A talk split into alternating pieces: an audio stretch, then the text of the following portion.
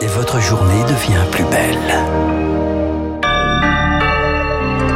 Bon réveil, bonne journée, soyez les bienvenus sur Radio Classique. Mercredi 26 mai, il est 7h.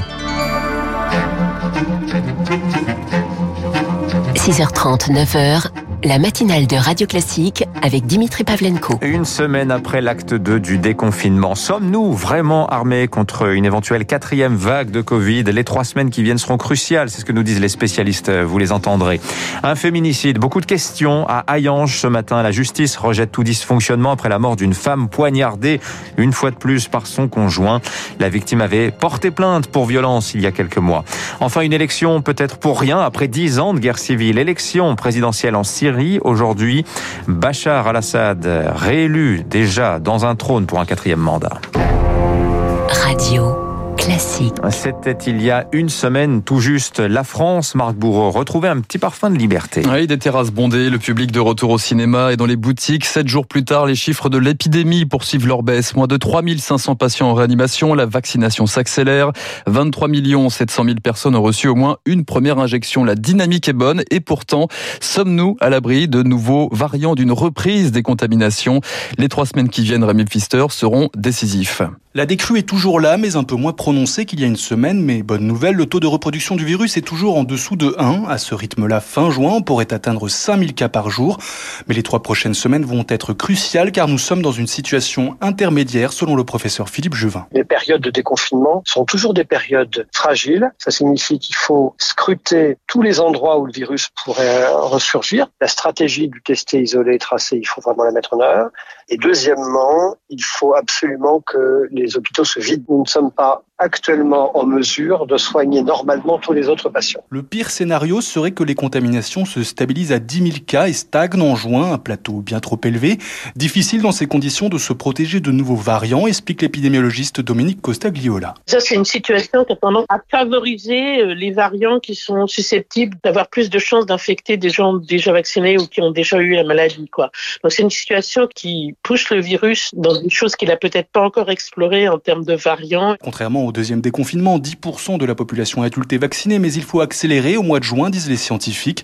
Sinon, le risque avec la réouverture, c'est de seulement stabiliser l'épidémie sans pour autant l'endiguer avant l'été. Et sur la question des piqûres, justement, faut-il rendre la vaccination obligatoire? C'est la prescription de l'Académie française de médecine qui s'inquiète d'un possible ralentissement de la campagne cet été.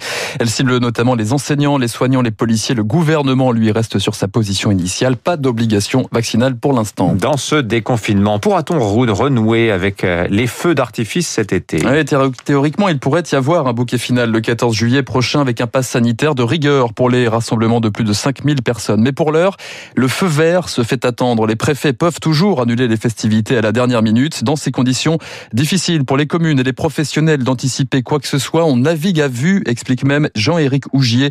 Il est producteur de grands spectacles pyrotechniques. Généralement, début juin, on a 90% de notre chiffre d'affaires qui est assuré. Aujourd'hui, on est à 7% Merci pour construire un feu d'artifice digne de ce nom, plusieurs semaines généralement, voire plusieurs mois quand ce sont des grandes manifestations. Si on prend l'exemple du feu d'artifice de Paris, c'est beaucoup de travail. Hein. Il faut des plans, mettre en, place des systèmes de sécurité. Donc on ne peut pas se permettre de perdre du temps. Mon souhait aujourd'hui, c'est de pouvoir permettre aux gens de se rassembler et de faire la fête ensemble et la vie irait un tout petit peu mieux. À l'étranger, y aura-t-il un feu d'artifice pour la fête de l'indépendance aux États-Unis le 4 juillet prochain? Joe Biden a fixé ce jour-là le cap des 70% d'adultes vaccinés en attendant, la barre des 50% vient d'être franchie aujourd'hui. Et l'étape d'après, eh bien, ce seront les adolescents. Oui, Moderna va déposer des demandes d'autorisation de son vaccin pour les 12-17 ans dans les prochains jours. Les essais cliniques ont montré une efficacité de 100% pour cette tranche d'âge. Enfin, l'actualité du coronavirus, c'est aussi la grande explication aujourd'hui entre AstraZeneca et l'Union européenne. Audience devant un juge à Bruxelles. Les 27 attaquent le labo pour réclamer les doses prévues.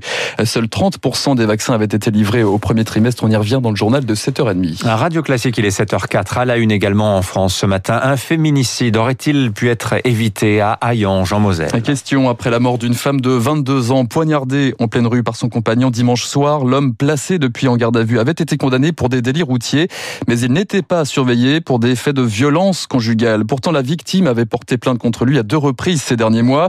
Pas de dysfonctionnement des services judiciaires, pour autant estimait hier le procureur de la République de Metz.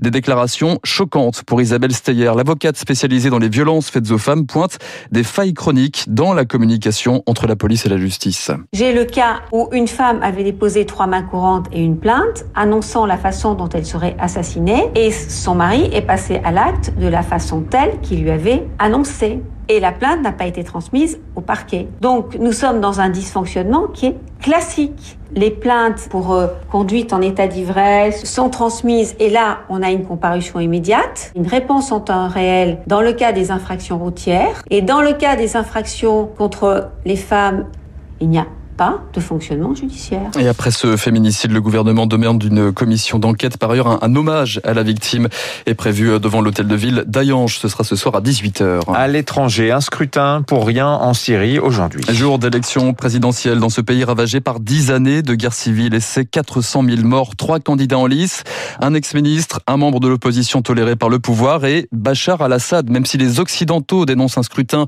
ni libre ni juste, le dirigeant sortant devrait bien rempiler pour un quatrième mandat selon David Rigoulet-Rose. Il est chercheur à l'IRIS. Le scrutin se présente comme un simulacre d'élection, même si formellement le processus a été validé par euh, la Haute Cour constitutionnelle.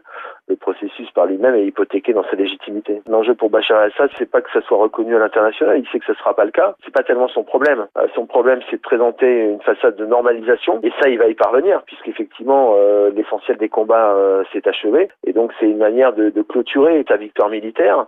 Et puis, par ailleurs, c'est euh, voir quels sont les, les, soutiens dont il bénéficie encore, parce que le, l'enjeu, ce sera la reconstruction. Et l'argent fait défaut, bien sûr. David Rigoulet-Rose avec Marie Martyrossian. À l'étranger, toujours la Biélorussie au menu d'une réunion à huis clos du Conseil de sécurité de l'ONU. Minsk sur le banc des accusés après le détournement d'un vol Ryanair vers euh, Minsk et l'arrestation d'un journaliste dissident. Après les sanctions européennes, quelle sera la réponse d'Alexandre Loukachenko, le dirigeant biélorusse, s'exprimera pour la première fois dans la journée. Des coups de feu cette nuit à Minneapolis, aux États-Unis. Un blessé grave en marge d'une cérémonie d'hommage à George Floyd, cet afro-américain il y a tout juste un an lors d'une interpellation policière. Euh, parallèlement, Joe Biden, le président américain, recevait la famille de George Floyd à la Maison Blanche. Elle a appelé le Congrès à réformer la justice et agir pour protéger les personnes de couleur. Enfin, euh, Dimitri, on termine euh, par ce changement de tête à la direction ah oui. du Louvre. La patronne du musée d'Orsay, Laurence Descartes, prend donc la présidence du Louvre. L'Elysée vient de l'annoncer ce matin. Je croyais que vous alliez me parler de football et du changement d'entraînement à Lille. À peine couronné champion de France, Christophe Galtier, il quitte le club. Il va où d'ailleurs Eh bien, c'est toute la question justement. Il le dit dans l'équipe ce matin. Alors, il a plusieurs volontés. Peut-être l'Olympique lyonnais, Nice ou euh, Naples en Italie. Ah, Naples. Ouais, ça serait beau. Ça, franchement, quand on est entraîneur, voir Naples et mourir. Ah, c'est le prestige. Effectivement. Merci Marc Bourreau. Vous revenez tout à l'heure pour le journal de 8 heures. Dans un instant, le rappel des titres de l'économie d'Éric Mauban, l'édito de François Vidal. On va parler matière première. Y aura-t-il un super cycle en la matière? Ce que nous disent les spécialistes, ça n'est pas très certain.